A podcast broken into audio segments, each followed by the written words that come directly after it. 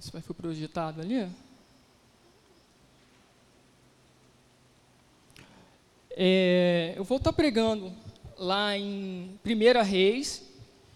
Antes eu vou estar fazendo uma introdução, mas eu queria que os irmãos prestassem bastante atenção nas introduções e nos textos, que vão ser bastante. Não é uma EBD, mas a gente vai mexer bastante na Bíblia hoje. E é de fundamental importância para vocês poderem entender o, o ápice da, da, da mensagem de hoje, né? que nada mais, nada menos é sobre a batalha que Elias teve com os profetas de Baal.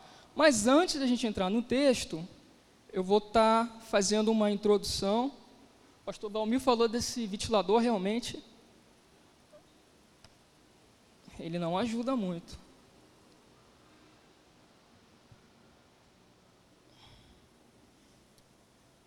Obrigado. O cara botou ouvindo meu filho gritando lá em cima, daqui. Oremos. Senhor Deus e Pai, louvado e glorificado seja seu santo nome, Altíssimo. Pai, que a mensagem que vai ser, Senhor Deus, proclamada hoje, possa exaltar o seu santo nome, Senhor Deus. E que venha também afirmar nossa fé e nossa confiança em Ti. É o que eu te peço, no santo e poderoso nome de Jesus Cristo. Amém. Queria pedir aos irmãos que abrisse lá em 1 Reis 15. Só como introdução, eu vou estar lendo e a gente vai estar repassando, é, repassando outros textos também. Tá bom? Antes disso, eu queria fazer uma breve introdução para que a gente pudesse entender, pudéssemos entender o cenário que aconteceu essa, esse confronto de Elias com Baal, né? E o que, que acontece? Nesse período da história, depois que depois que Davi se torna rei e depois o seu filho Salomão, que tem ali o período da, da monarquia, por assim dizer, dos reinos unidos, com a morte de, de Salomão, o reino se divide, não é? Então passa a ser reino do norte e reino do sul. O que, que acontece? Algumas tribos, as dez tribos de Israel, na verdade, elas não querem seguir o sucessor ali de, de Salomão, que seria Roboão, seu filho. Não é? Até porque Roboão ele fala que ele vai trazer mais peso sobre, os, sobre o povo, ele vai taxar mais o povo.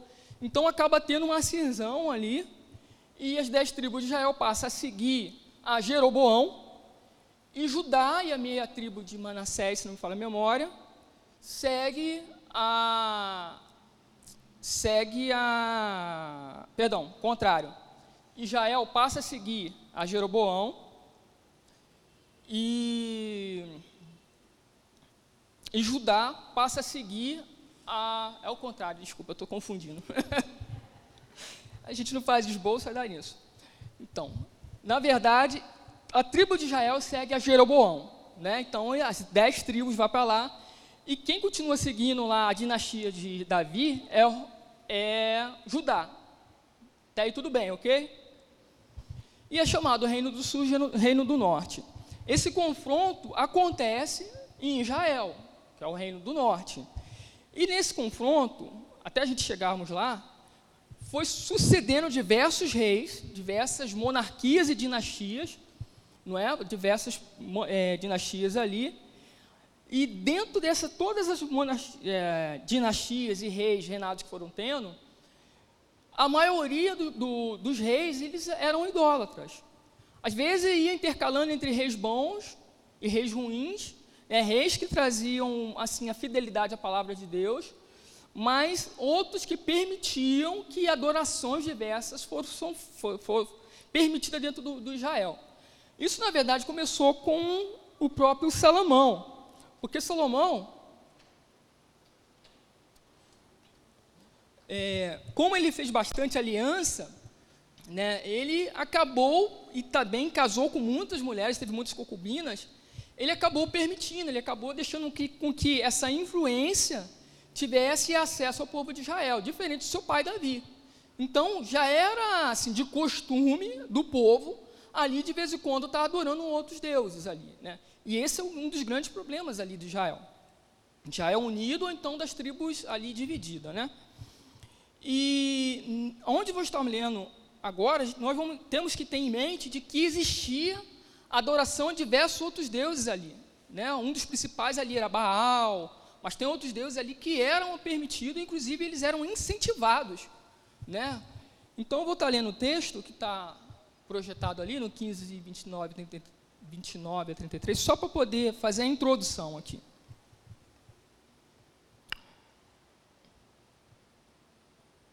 Logo que começou a reinar,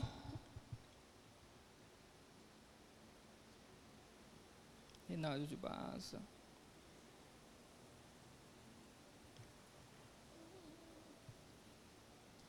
Só um minutinho, irmãos.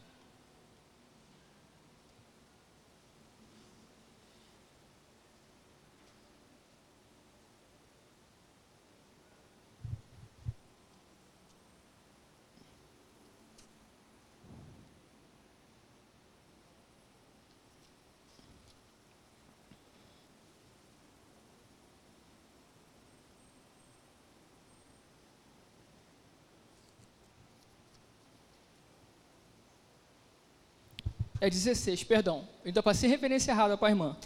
16, 29. Diz assim o um texto: Acabe, filho de Orni, começou a reinar sobre Israel, no ano 38 de Asa, rei de Judá.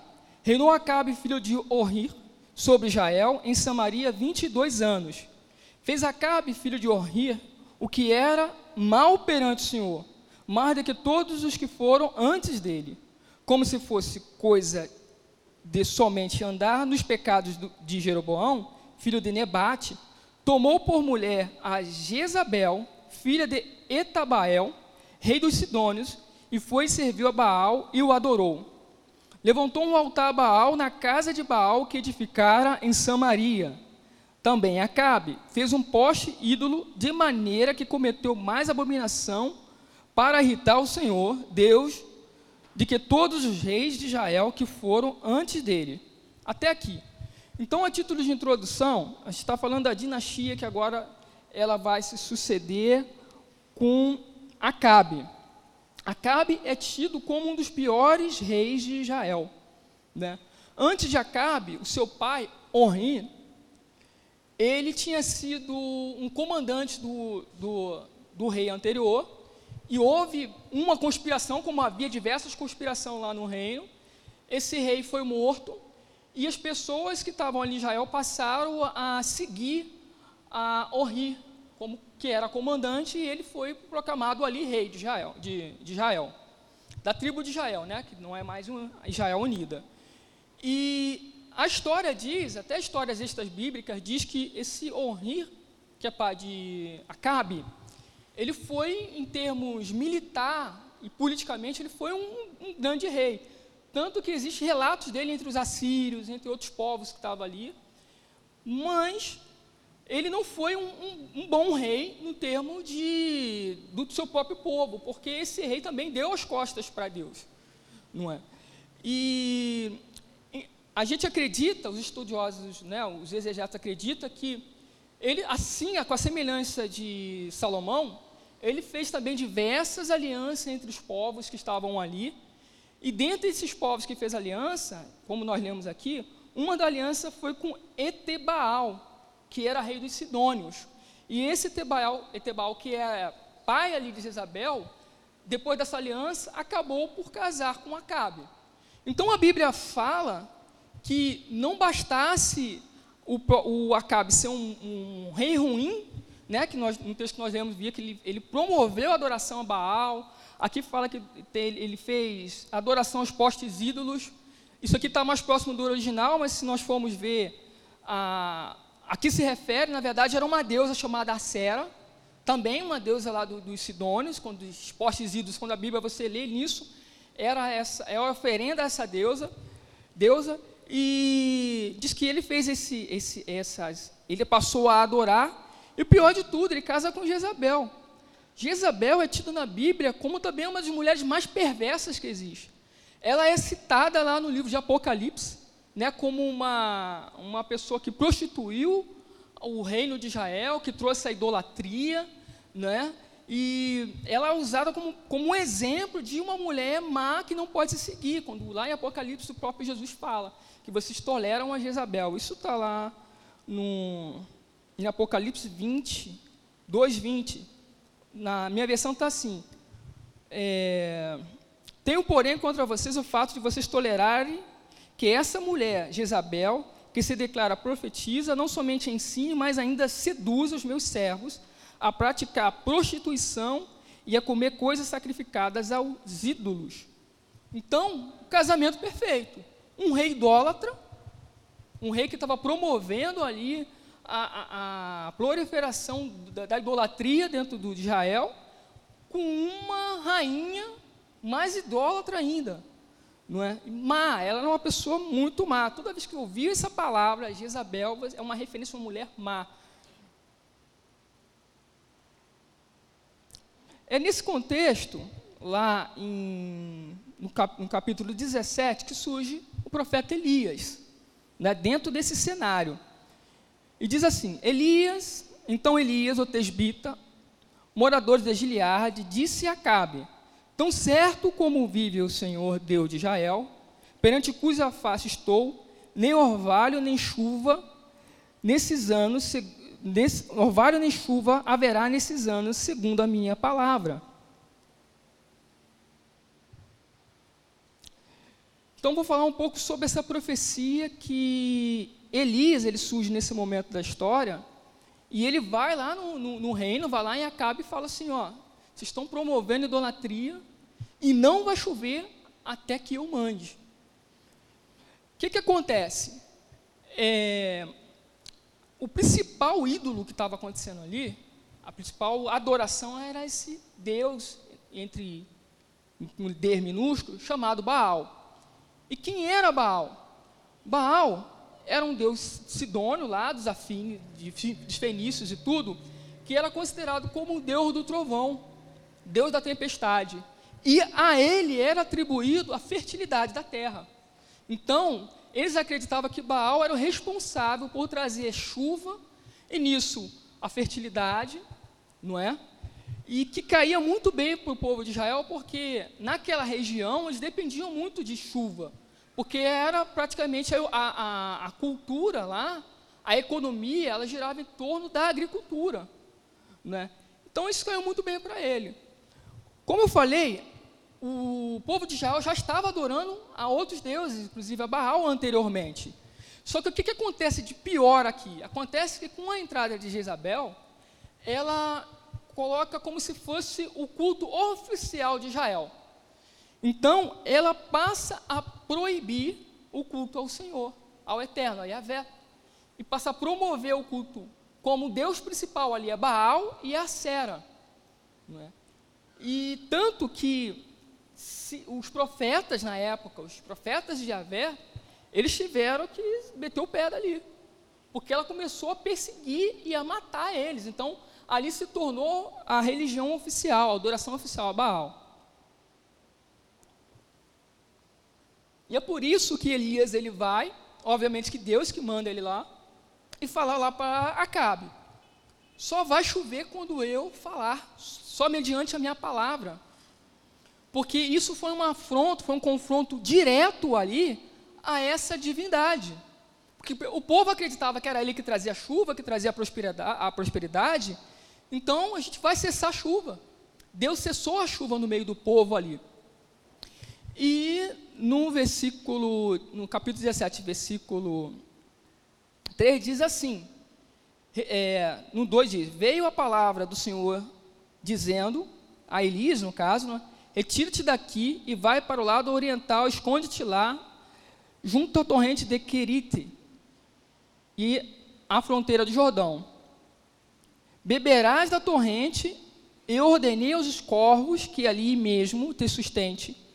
Foi, pois, e fez segundo a palavra do Senhor, retirou-se e habitou numa torrente em Querite, fronteira do Jordão. Os corvos lhe traziam pela manhã pão, carne, como também pão e carne à noite, e bebia da torrente. Mas passando os dias, a torrente secou, porque não chovia sobre a terra. Então, não foi diferente com Elias. Deus chega para Elisa e fala só, sai daí, mete o pé, porque essa mulher ela vai querer a tua cabeça. Mas não se preocupe que eu estou mandando você para um lugar e você vai ser sustentado lá. E milagrosamente ele é sustentado lá. Né? A palavra diz que os corvos levam alimento para ele, até melhor do que o maná, porque o maná caiu uma vez, né? E aqui fala que os corvos levavam alimento para ele de manhã e de noite, e ele ficou ali bebendo ali do, do, do, do riacho, né? Que estava correndo ali, até que não teve chuva, esse riacho secou. Eu vou avançar um pouco, né? Porque são muitos textos. Vamos lá no 18. Capítulo 18 diz assim: Muito tempo depois, veio a palavra do Senhor a Elias, no terceiro ano, dizendo: Apresenta a Acabe e darei chuva sobre a terra. Partiu, pois, Eli apresentar-se a Acabe, e a fome era extrema em Samaria. Acabe chamou a Obadias, o mordomo. É, Obadias temia muito ao Senhor, porque quando Jezabel exterminava os profetas do Senhor, Obadias tomou cem profetas e de cinquenta em cinquenta os escondeu, numa cova os sustentou com pão e água. E disse a Cabe a Obadias: Vai pela terra, a todas as fontes de água e todos os vales, pode ser que achemos erva para que salve a vida dos cavalos e mulas para, não, para que não percamos todos os animais. Retirou, retiraram entre si a terra, retiraram entre, perdão, repartiram entre si a terra, para percorrerem, Acabe foi para um caminho e Obadias foi sozinho por outro caminho. Estando Obadias já no caminho, eis que Elias se encontrou com ele. Obadias, reconhecendo, prostou-se com o rosto em terra e disse: Tu és meu senhor. Tu és meu senhor, Elias? Respondeu ele: Sou eu. Vai e dize ao senhor, ao teu senhor, eis que aí está Elias. Porém ele disse: em que eu pequei para entregares teu servo na mão de Acabe e ele me mate. Tão certo como vive o Senhor teu Deus, não houve nação em que aonde o meu Senhor, está se referindo a Acabe, né?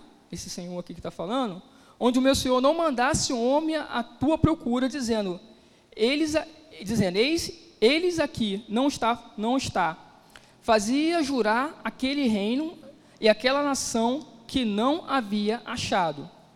Agora tu dizes, vai dizer a senhor, a, meu, ao teu senhor, eis que está aí Elias, poderá ser que,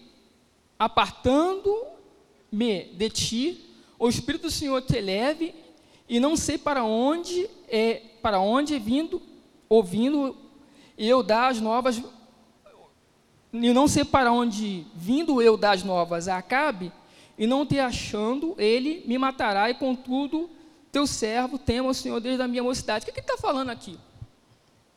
Resumindo, é, Acabe se apresenta, vai se apresentar novamente, Elias vai se apresentar novamente a Acabe, para falar que vai trazer chuva, e ele encontra o mordomo.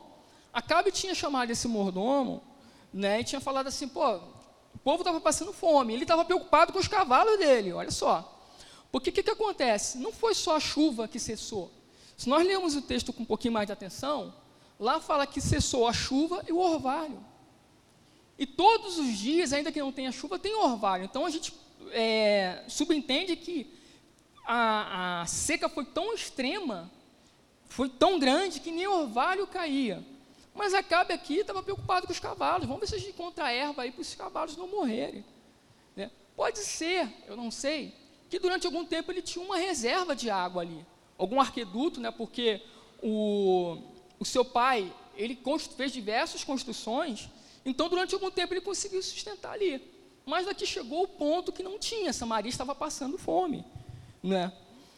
E ele encontra esse mordomo e fala assim, ó, vai lá, cabe e fala que eu quero falar com ele, eu quero uma audiência com esse rei. Ele fala, você está doido? A gente procurou, a gente caçou você em tudo quanto é reino. Todos os reinos que nós fomos, nós pedimos para o pessoal jurar que vocês não estavam lá. Aí do nada você aparece aqui e fala assim: ah, eu estou aqui, vai lá e fala com Acabe. Vai que o Espírito do Senhor aí te, te guie para outro lugar e você vai lá e, e eu não consigo é, essa audiência, melhor dizendo. quando for ter essa audiência, você não compareça. Eu vou acabar morrendo. Mas quem tinha enviado, como todas as, as passagens anteriores, quem tinha falado com Elias era o próprio Deus. E essa, essa, e nesse momento, ele vai confrontar, Elias vai confrontar Acabe, para que tentando fazer com que ele reflita. Eu falei, cara, você está adorando esse Deus aí da chuva, esse Deus aí, o Deus do trovão, da tempestade, não era o Thor, mas você chamava ele do Deus da, da, lá do, da tempestade, e tudo, mas, cara, ó, três anos e pouco, cara, ó. E aí, o povo vai, vai, vai continuar servindo aí essa entidade? Né? Isso tudo é para mostrar que quem está no controle é o nosso Deus. Vamos virar a página.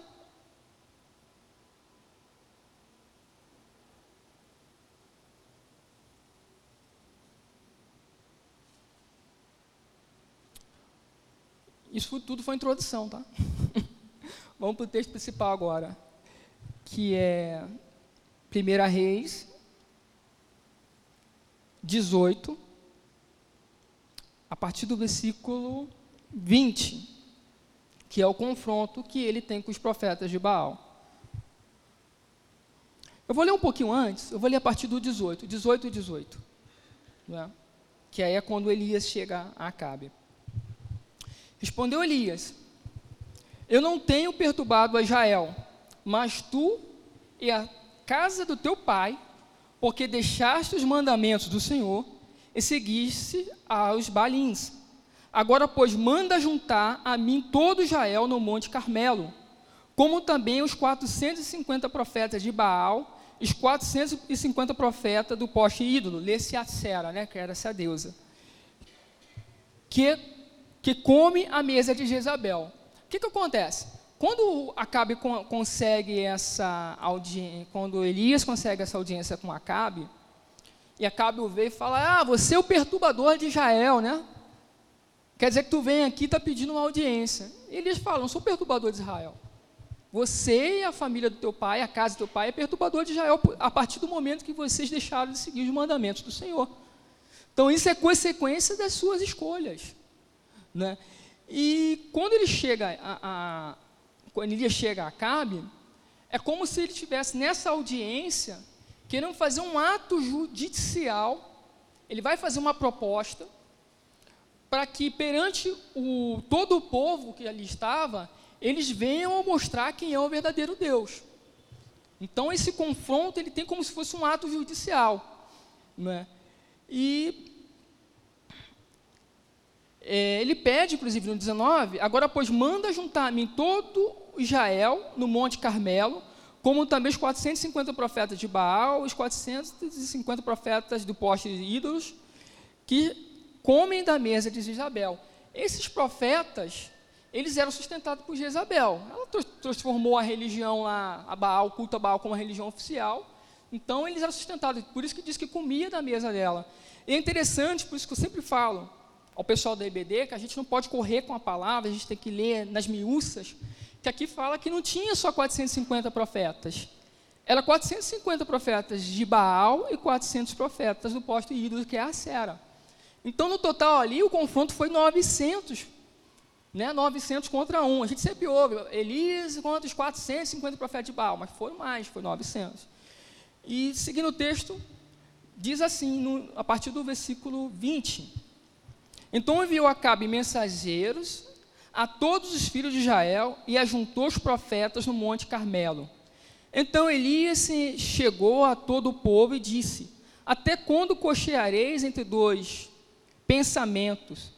Seu Senhor Deus, se seu Senhor Deus, se o Senhor Deus é Deus, seguiu. Se Baal, seguiu. Porém, o povo nada lhe respondia. Então disse Elias ao povo: só eu fiquei dos profetas do Senhor.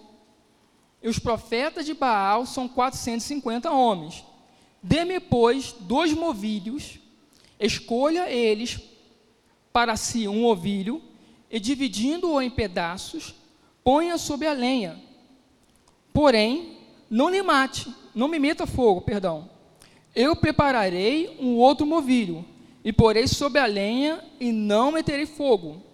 Então invocarei o nome do nosso, do vosso, então invocareis o nome do vosso Deus, e eu invocarei o nome do Senhor. Há de ser que aquele a quem Deus responder por fogo, esse é o que, esse é o Deus. E todo o povo respondeu e disse: Boa é essa palavra.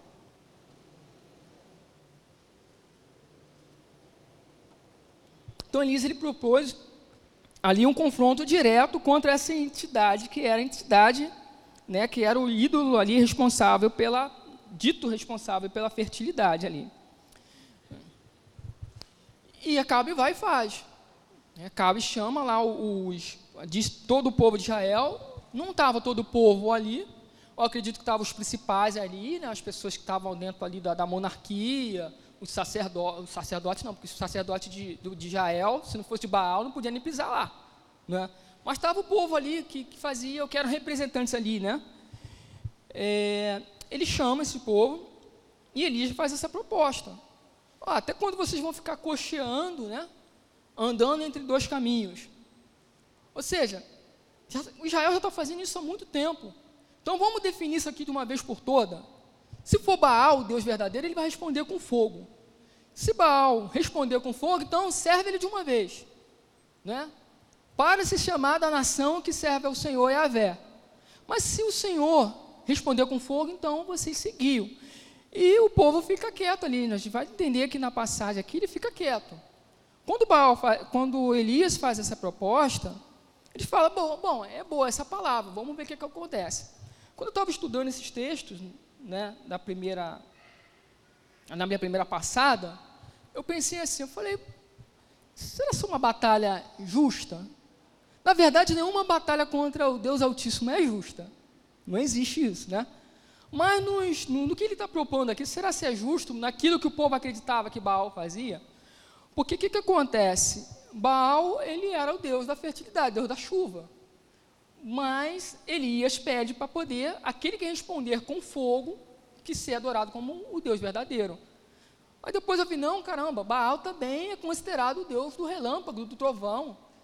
Então, eu não sou da área da, de, da ciência aqui, né, por assim dizer, mas é, também não pesquisei, um raio ele tem a capacidade muito, muito é, normal de, de atear fogo em qualquer lugar, em floresta, tudo, né? os graus Celsius lá que eu não sei são elevadíssimos. Então, já que ele também é o Deus do trovão, do Howe, ele não é uma batalha injusta. Ele poderia chegar lá e tacar fogo lá, se ele for o Deus verdadeiro. E o povo diz, é boa isso. Né? No 24 diz, diz assim, no 25, disse Elias, os profetas de Baal, Escolhei para vós outros movi ou vós outros um dos movilhos e prepare primeiro, porque sois muito, invocareis o nome do vosso Deus. E não meteis fogo, e não meteis fogo. Tomaram o movilho ele que lhe fora dado, prepararam e invocaram o nome de Baal. Desde amanhã até o meio-dia, dizendo: Ah, Baal, responde-nos. Porém, não havia uma voz que respondesse e manquejavam de movimentos ao redor do altar que tinham feito. Ao meio-dia ele zombava deles, dizendo: Clamai em alta voz, porque ele é Deus. Pode ser que estejam, esteja meditando, ou atendendo à necessidade, ou viajando, ou, ou a dormir e despertará. E eles clamaram em alta voz, e se retalhavam com facas e lancetes segundo seu costume, até derramar sangue. Passando o meio-dia, profetizaram, eles até a oferta dos manjares ofereceram, porém não houve voz nem resposta, atenção alguma. O que, que acontece aqui? Elias, ele era um homem muito inteligente, ele conhecia as características desse Deus que eles estavam adorando. E ele falou, ele, vou dar para vocês a honra, vai vocês primeiro. Vocês são 450, mais 450, 90. Vai lá, invoque lá o, o Deus de vocês. E os profetas de Baal estão lá invocando, Baal, responde, taca fogo aí, ouve, ouve aí. Eles estão lá invocando, invocando, clamando. E aqui no versículo 26, na parte B, diz assim: que eles manquejavam, eles manquejavam se movendo no altar que tinham feito. Isso aqui era como se fosse uma dança ritual, que era normal deles. É como se fosse a dança da chuva, mas de uma forma esquisita, que eles ficavam manquejando ali em volta do altar, clamando, tentando chamar a atenção desse Deus, não é? Eles ficavam ali, e quando Elias observa isso, que vê eles lá, que nem uns doidos lá fazendo a dança lá do trovão, que nem a dança da chuva, não é? Elias ele vai brincar com os com, ele vai dirigir a palavra, depois nós vamos ver isso aqui, o povo de Israel. Ele fala, vocês estão que nem esses caras aí, ó. Estão cocheando entre dois deuses. Estão andando, estão moquejando aqui. Ele começa a zombar de Baal. Ele fala assim, cara, fala mais alto. Vai que ele esteja viajando. Por que, que ele fala isso? Vai que ele esteja dormindo. Porque na tradição a, a desse Deus, a história diz que Baal, ele de tempos em tempos fazia viagem. Então Elias sabia disso. E de tempos em tempos esse rei, esse Deus, entre aspas, Deus minúsculo, poder minúsculo, também morria. Né? Porque ele fazia um ciclo. Às vezes, em alguns momentos, ele se submetia a um outro Deus que era chamado Deus da morte. E ele ficava morto ali, nesse período, ou que ele estivesse viajando, fazendo alguma coisa, ou quando que estivesse dormindo, se dormir aqui era a morte dele, ele não fazia nada, ele não ia atender o povo, nem chuva, nem nada. Olha que Deus fraco. Eita. Eu conheço esse espirro aí. É, o nosso Deus não é assim. A Bíblia fala que o nosso Deus é um Deus de perto, mas também é um Deus de longe. Ele está conosco o tempo todo.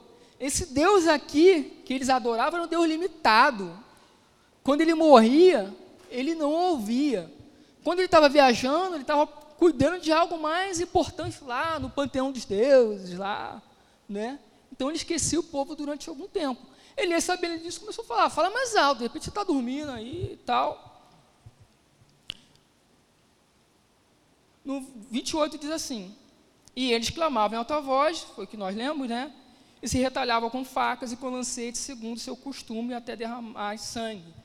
Outro costume deles. Num desespero, eles começavam. Porque o que, que acontece? Toda adoração, toda invocação a um Deus, né, a antropologia diz aí, assim, a pessoa que está fazendo aquilo dali, o sacerdote, tem que chamar a atenção desse Deus. Né? E o nosso Deus, ele chama a nossa atenção para ele, é diferente. Aconteceu com Elias lá no Monte Horebe. Né?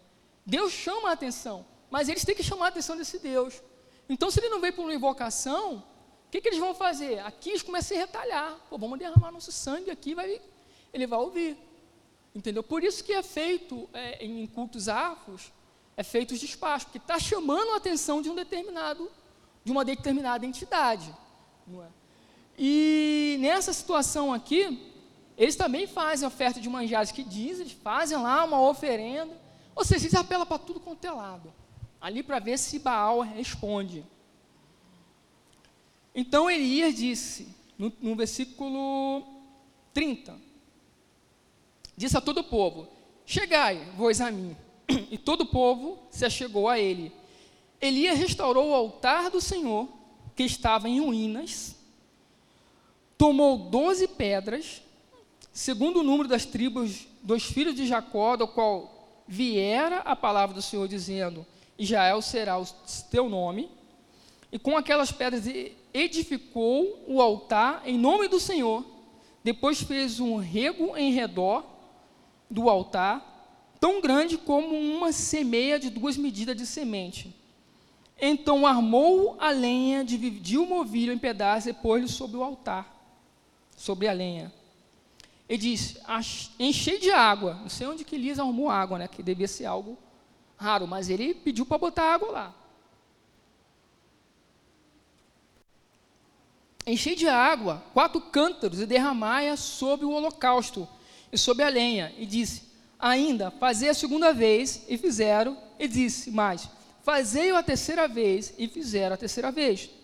De maneira que a água corria ao redor do, altar, e ele encheu também a água ao rego No devido tempo, para se apresentar a oferta de manjar, de manjar aproximou-se o profeta Elias e disse: Senhor, Deus de Abraão, Deus de Isaac, Deus de Jacó, que hoje, que hoje, sabido que tu és Deus em Israel, e que eu sou o teu servo, e que segundo a tua palavra fiz todas as coisas. Responde-me, Senhor, responde para que o povo saiba que tu és Senhor. E eis que Deus, o que, fiz, o que e eis que Deus é que a ti fizeste, retrocedeu o coração deles. Então caiu fogo do Senhor e consumiu o holocausto, a lenha, as pedras e a terra, e ainda lambeu a água que estava no rego. Aonde vendo todo o povo, caiu de rosto em terra e disse: O Senhor é Deus, o Senhor é Deus. Então, nós vemos que Elias não precisou, não precisou ficar clamando ali, se retalhando. Ele falou assim: Senhor, responde, para que esse povo saiba que tu é Deus. E Deus ele vai e, e acende aquele fogo e consome o um holocausto, consome as pedras, a água que estava em redor ali consome o altar. Por que, que Elias fez isso? Por que, que Elias pediu para botar água ali? Vamos começar pela restauração do altar o altar que tinha sido outrora cultuado a Deus ali, estava ali esquecido, quebrado ali. Então Elias faz questão de restaurar o altar do Senhor. E quando ele pega 12, 12 pedras, ele está falando aqui que esse Deus aqui é o Deus de Israel. Ele está colocando também a tribo de Judá junto aqui. Ele, ele não considera aqui o Deus de, Israel como um Deus dividido. Ele é o Deus do, de Israel, o Deus de Jacó. Ele é o Senhor que nos revelou o seu nome, Yahvé. Então ele faz, como se fosse memória do, do, das, das, tribos, ele vai, ele restaura o altar, ele pega 12 pedras ali e coloca no altar. E ele pede para colocar água, muita água, ele faz uns, uns regos que diz ali, ele faz uma, umas valas ali, bota água sobre o altar, porque ele estava querendo descartar qualquer possibilidade de uma combustão é, espontânea dele pegar lá um isqueiro, um fósforo, estou falando disso de forma redundante, não existia, né? Ou pegar uma pedrinha lá de Israel, lá ficar pá, pá, pá, batendo para acender fogo. Ele queria mostrar que quem estaria fazendo aquilo dali era o próprio Deus e que seria de forma sobrenatural. Então ele pede para botar água em cima do, do, do holocausto, tudo. Não, é? não teria nada que, que, poderia acender aquilo de forma de combustão de forma natural. E ele clama a Deus, e Deus responde, consome ali. Não é? No 39, diz assim: Vendo todo o povo, caiu de rosto em terra e disse: O Senhor é Deus, o Senhor é Deus. Elias aproveitou, ele foi lá para o confronto final, por assim dizer, né? E fala assim, e diz assim no 40, disse Elias, lançai mão dos profetas de Baal, que nenhum deles escape. Lançaram mão deles, e Elias fez o descer ao ribeiro de Quizon e ali os matou. Né? Então, para Elias, ele confrontou os profetas de Baal, matou os profetas de Baal. Ele falou: agora eu posso fazer o que Deus me mandou. Vamos trazer chuva de volta para esse povo, para eles saberem. Não tem profeta para clamar Baal. Então, a gente não pode dizer que, que foi Baal para eles saberem que é Deus que está trazendo essa chuva.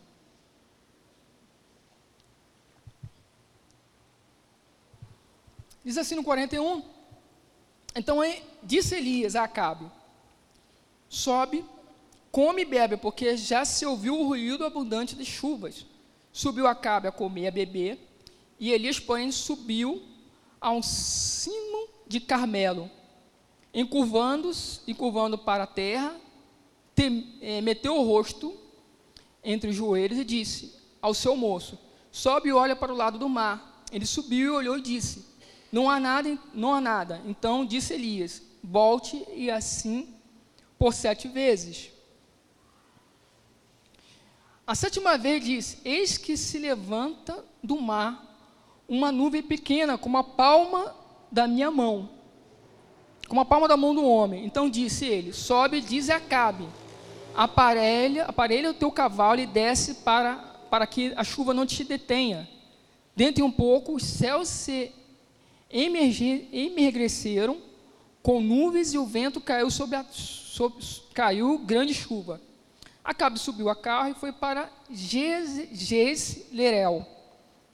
E a mão do Senhor veio sobre Elias, ao qual cingiu os lombos e correu diante de Acabe, à entrada de Jezreel.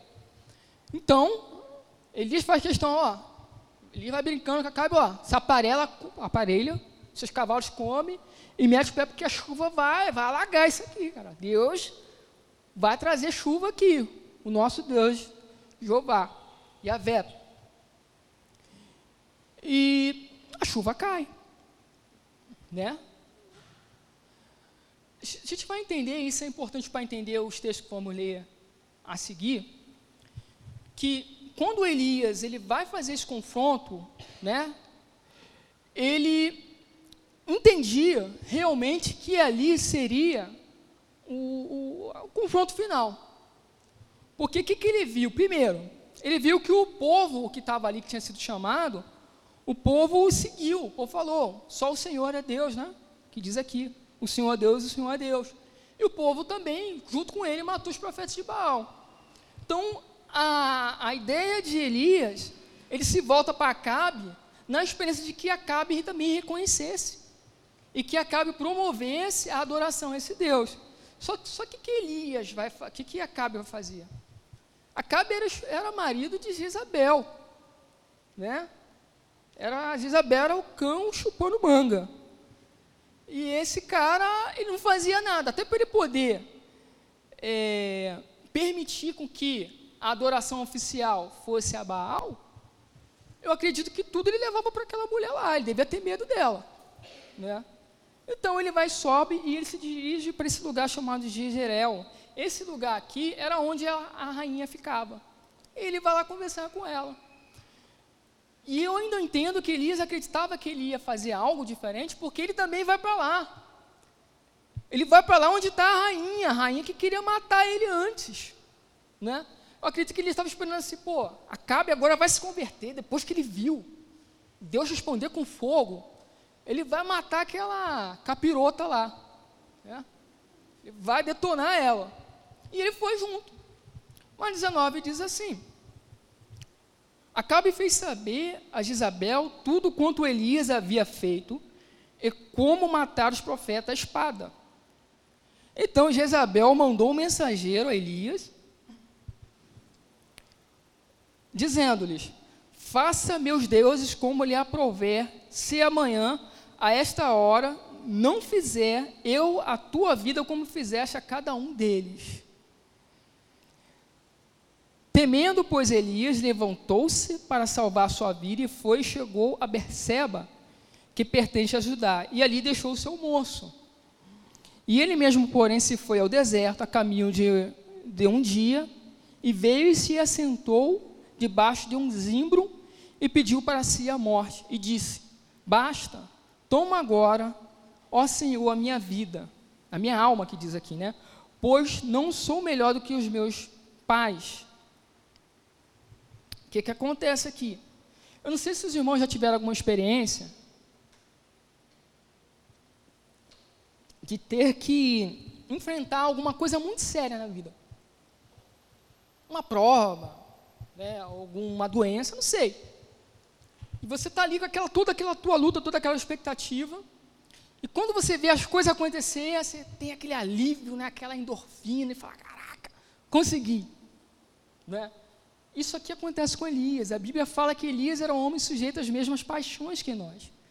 Então, por mais poderoso que ele fosse, ele também tinha o seu lado humano ali. E aqui o seu lado humano gritou. Não é? é eu me lembro quando eu estava tirando carteira para motocicleta, que eu estava fazendo a inclusão. Por incrível que pareça, eu tive experiências boas com Deus ali. Né? Eu tinha sido reprovado duas vezes. E na penúltima vez, para mim foi muito frustrante, porque eu fiz todo o percurso perfeito. No final, você tem que descer da moto, e você tem que carregar a moto, tem que passar por uns cones. E o, a pontinha do meu pé pegou num dos cones, eu nem senti nada. E o avaliador, né, Detran, né, Oh, para, para, para, para, encostou aqui. Eu falei, o que, que eu fiz? Levanta na mão. Não, tu encostou aqui, cara. Encostou, vou ter que te reprovar. E aquilo dali foi muito frustrante para mim. Confesso para vocês. Né? Tu fica, caramba. Aí eu fui para a terceira vez. Que eu disse que foi uma boa experiência com Deus. É, eu, quando vou fazer prova, eu não gosto de ficar olhando as outras pessoas fazendo prova. Porque o clima de uma autoescola lá da prova é muito pesado. Para mim é pior do que vestibular. Porque você vê as pessoas chorando quando é reprovada, e tu fica ali, tu vai ficando meio down. Então, o que, que eu fiz? Eu falei, vou me isolar, quando for a minha hora, o professor me chamar, me isolava lá, botava fone de ouvido, ficava ouvindo louvor e ficava conversando com Deus ali. Eu tive experiências muito boas ali, quando aconteceu isso. Né? E eu fiz a prova de boa. Então você tem aquela adrenalina. Só que na prova anterior, que eu tinha sido reprovado, é, eu também tinha conversado com Deus e fui lá também, e um pouco, mas eu fui reprovado. Então, a mesma coisa acontece com Elisa aqui. Elisa achou que tinha vencido a batalha. Só que aí a capirota, Isabel, vai e mostra que ela ainda está no comando ali do reino, porque ela fala assim, ó, eu juro pelos meus deuses que amanhã você vai morrer. E nesse momento aqui, a gente não vê a Bíblia falando que Deus mandou Elias ir para tal lugar ou para outro lugar. A gente não vê. Elias faz por conta própria, por causa do seu medo, por causa do, do que temeu. Ele vai, guarda primeiro, né, ele, ele, em segurança, seu discípulo ali, seu aprendiz, deixa um lugar e mete o pé para o outro. E fala: acabou, cara, vamos morrer, porque não é possível. Depois de tudo que aconteceu, o povo ainda continua cocheando, continua é, seguindo essa mulher. Né? Ele pediu para Deus aqui a morte. 5 diz assim: Deitou-se e dormiu debaixo do zimbro, e eis que um anjo o tocou e disse: Levanta-te, come. E olhou ele e viu junto à, à cabeceira um pão cozido sobre as pedras, em brasa, uma botija de água, e comeu e bebeu e tornou a dormir. Voltou Segunda vez o anjo do Senhor tomou-lhe e disse: Levanta-te, come, porque o caminho eh, o caminho te será sobremodo longo. Eu estava até conversando com a Jaque um pouquinho antes, que ela é da área de, de psicologia, né? não sabia se tinha se formado, se está cursando. Que eu falei assim, Jaque, eu vou te citar, tá? Então, o que eu vou falar aqui, o Carlos está falando, mas se tiver dúvida, vai a ela. tá bom? É, eu já vi algumas pregações falando aqui que Elias, quando ele teve essa, essa frustração aqui, que aqui ele tinha entrado em depressão, não é? Que ele vai para a luta lá e fala, pô, agora vencemos, Jeová vai ser, vai ser oficial novamente o Deus e tal, e depois ele vê que não continua daquele jeito, não há grandes mudanças, não é? Então ele fala, cara, vou morrer, não quero mais isso, parei, parei, Senhor, parei, Parem, me mata logo. Ele pediu a morte e não morreu, né? Olha que interessante.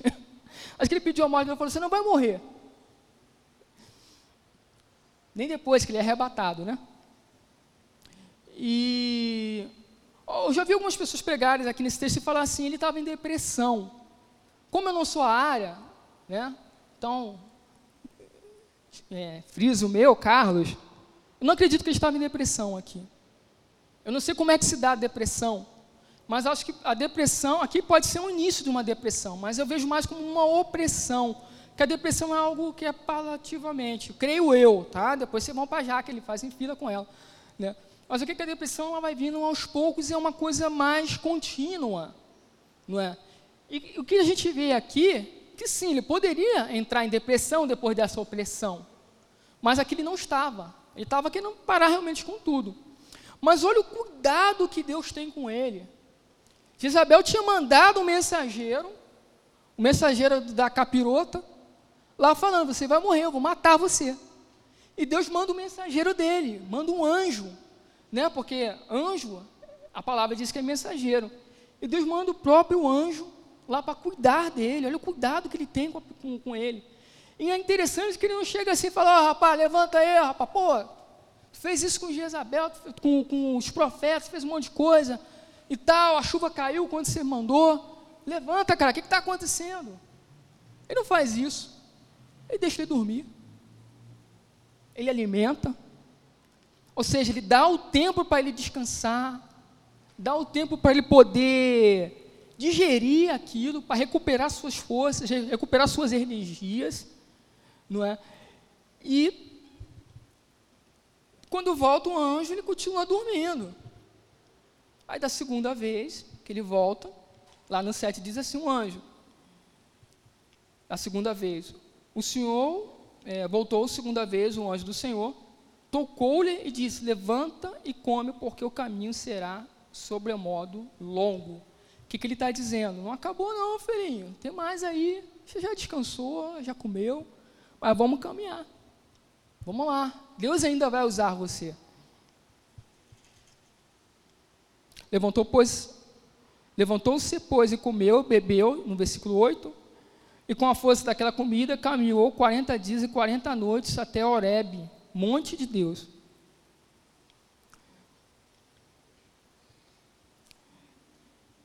Não, a gente não tem mais tempo. O pessoal que tem aula comigo sabe que eu gosto às vezes de falar muito, né? Mas eu queria fazer a aplicação. A gente vai ler só até aqui. Eu queria fazer só a aplicação. A gente vai lendo. Se for ler à frente, nós vamos entender que Elias realmente achava que estava sozinho, né? E aquela famosa, aquele famoso texto da Bíblia que Deus, quando ao, a falar com Elias, fala que você não está sozinho.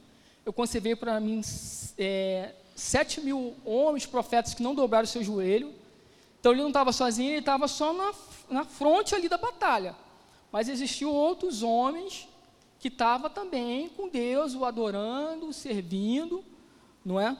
Mas eu vou fazer uma aplicação agora, e vamos sair do cenário aqui de Elias, vamos fazer uma aplicação para nossas vidas. Porque a gente leu sobre história, lemos como Deus usou Elias, como o povo estava em idolatria, mas se a gente não, traz, não trazer para a gente né, a aplicação, o texto ele vai ficar incompleto. Né? É, os irmãos puderam entender que o grande problema de Israel aqui era a idolatria.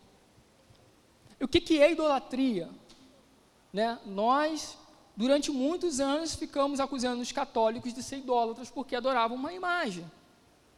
Aquilo também é idolatria. Mas a idolatria é algo muito mais profundo do que isso. A idolatria é quando você deixa de adorar o verdadeiro Deus e vai adorar qualquer tipo de coisa a não ser o eterno, a não ser Jeová. Isso é idolatria, quando você dá as costas para Deus. E o povo ficava cocheando aqui. Então, nós, as crentes, muitas vezes somos idólatras. Porque se você não colocar Deus como centro da sua vida, da sua adoração, você está sendo idólatra. Eu também me incluo nisso. Então vamos fazer uma reflexão sincera. Será que não existe coisa que a gente está colocando no lugar de Deus. Vamos ser sinceros. Será se Deus realmente é o centro da nossa vida, é o centro de nossa adoração? Vamos começar pelo tempo que a gente gasta com algumas coisas. Responda para você mesmo. Eu também faço essa reflexão. Quanto tempo você gastou orando essa semana? Quanto tempo você gastou lendo? Ou melhor dizendo, investindo, né? Porque não é gastar. Quanto tempo você investiu em leitura? Nós falamos que adoramos a Deus, que Ele é o nosso Senhor, mas às vezes a gente não, não quer investir o nosso tempo em conhecer, em ter intimidade com esse Deus. E isso, se você colocar, se você ver que, botar numa ponta do lápis e ver que você está gastando mais tempo de frente de uma televisão, ou de frente de qualquer uma outra coisa que você dá mais prioridade, não estou falando que se ficar assistindo Netflix é pecado, não estou falando isso. Até porque você vai assistir uma série, e uma série às vezes é uma hora e duas, às vezes você não vai ficar orando isso. Mas estou falando de prioridade. Às vezes a gente fica mais tempo dedicando a nossa vida a entretenimento, ao Netflix da vida, ou no YouTube lá vendo os gatinhos engraçados. Eu gosto de ver gatinho engraçado no YouTube. Né? Do que dedicando a nossa vida a Deus. Então, o tempo que a gente gasta, o tempo que a gente investe e o que está dentro da nossa mente do coração mostra ao Deus que você serve. Se qualquer outra coisa estiver dentro do seu coração, a não ser o Deus, a não ser Jesus, você está sendo idólatra. Não diferente de um católico. Se no seu coração a prioridade for ganhar dinheiro, não tem problema nenhum contra isso, a Bíblia diz que o amor ao dinheiro que é a raiz de todos os males, não é o dinheiro, então vamos trabalhar e tudo. Mas se o seu trabalho estiver te consumindo de uma maneira que você não consegue dar nada para Deus, você está adorando o seu trabalho, está adorando a Deus, ao dinheiro. Se o seu time de futebol for a coisa que você mais fala, mais conversa, né? E se você deixar, que também não é pecado, né? Mas você assistir um, um, um joguinho, mas se você botar como prioridade assistir lá o teu time, em vez de vir cultuar a Deus, você está sendo idólatra. Tem gente que idolatra a sua família, o seu filho, a sua esposa, o seu marido. Tem gente que idolatra a sua profissão, o seu canudo os seus status. Tem gente dentro da igreja, paz, meus irmãos, que idolatra a sua posição. Eu estou falando disso com propriedade, porque eu sei. O cara é diácono, mas agora eu sou diácono, oculta o próprio ego. E vivemos num, num, numa uma era onde o hedonismo, que, ou seja, que a adoração a si próprio está na moda. Não é? adoração a si mesmo, do seu ego. Você não pode falar nada com ninguém que o nego já fica assim, mexeu com o meu ego. Entendeu? Que o pessoal fica postando lá no Facebook, lá as fotos lá, pá, pá, na academia. Está se adorando. Então essa reflexão que a gente tem que fazer, que eu faço, procuro fazer, Senhor, se eu não estou colocando, se eu não estou adorando algum ídolo que não seja a Ti, Senhor.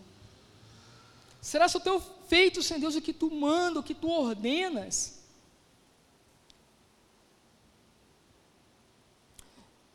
Elias e toda a Bíblia, toda a Bíblia, ela sempre roga ao povo para eles pararem de cochear entre dois senhores, para seguir ao Deus verdadeiro, a Yahvé. Isso é muito sério. Eu queria pedir aos irmãos que baixassem as suas frontes. Eu vou dar um tempinho para que a gente pudesse é, digerir isso que foi falado. E pedir ao Espírito Santo que venha falar ao seu coração. Se porventura você identificou algum ídolo oculto, que o Espírito Santo venha falar com você que se identificou algum ídolo oculto, para que esse ídolo, assim como foi o fim lá dos profetas de Baal, seja destruído da sua vida.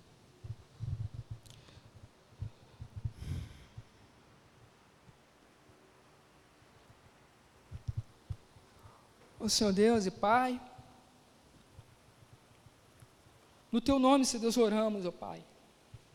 E pedimos, ó Espírito Santo, que Tu sondes nossos corações. A semelhança, Senhor Deus, do que Davi pedia, Senhor Deus. Sonda o meu coração, ver se há algo ruim em mim. E se porventura, Deus, existe algo que tem nos prendido, que tem nos atrapalhado de andar em Ti, de ver a Ti como Senhor, único da nossa vida, que isso possa ser destruído, Senhor. Oh, Pai, às vezes os seus filhos, Senhor Deus, identificaram, mas falam, eu não consigo. Ainda existe algo que eu não consigo largar. Espírito Santo, pelo teu poderoso poder, eu peço que não só venha convencer, mas venha tirar, venha derrubar, Senhor Deus, esses ídolos, ó Deus. Que tu seja, Senhor Deus, a, a nossa energia, a nossa força, Pai. Que nós possamos honrar o teu nome, Senhor. Que nós possamos seguir o teu nome, Pai. E ter verdadeiramente a Ti como o Senhor da nossa vida. Que possamos confiar a Ti, que é o provedor. Confiar a nossa família a Ti, Senhor Deus. Confiar nossas finanças a Ti, Deus. Eu te peço, Pai, fala aos meus irmãos e agradeço no santo e poderoso nome de Jesus Cristo. Amém. Irmãos, obrigado, Senhor Deus. Eu agradeço pela oportunidade.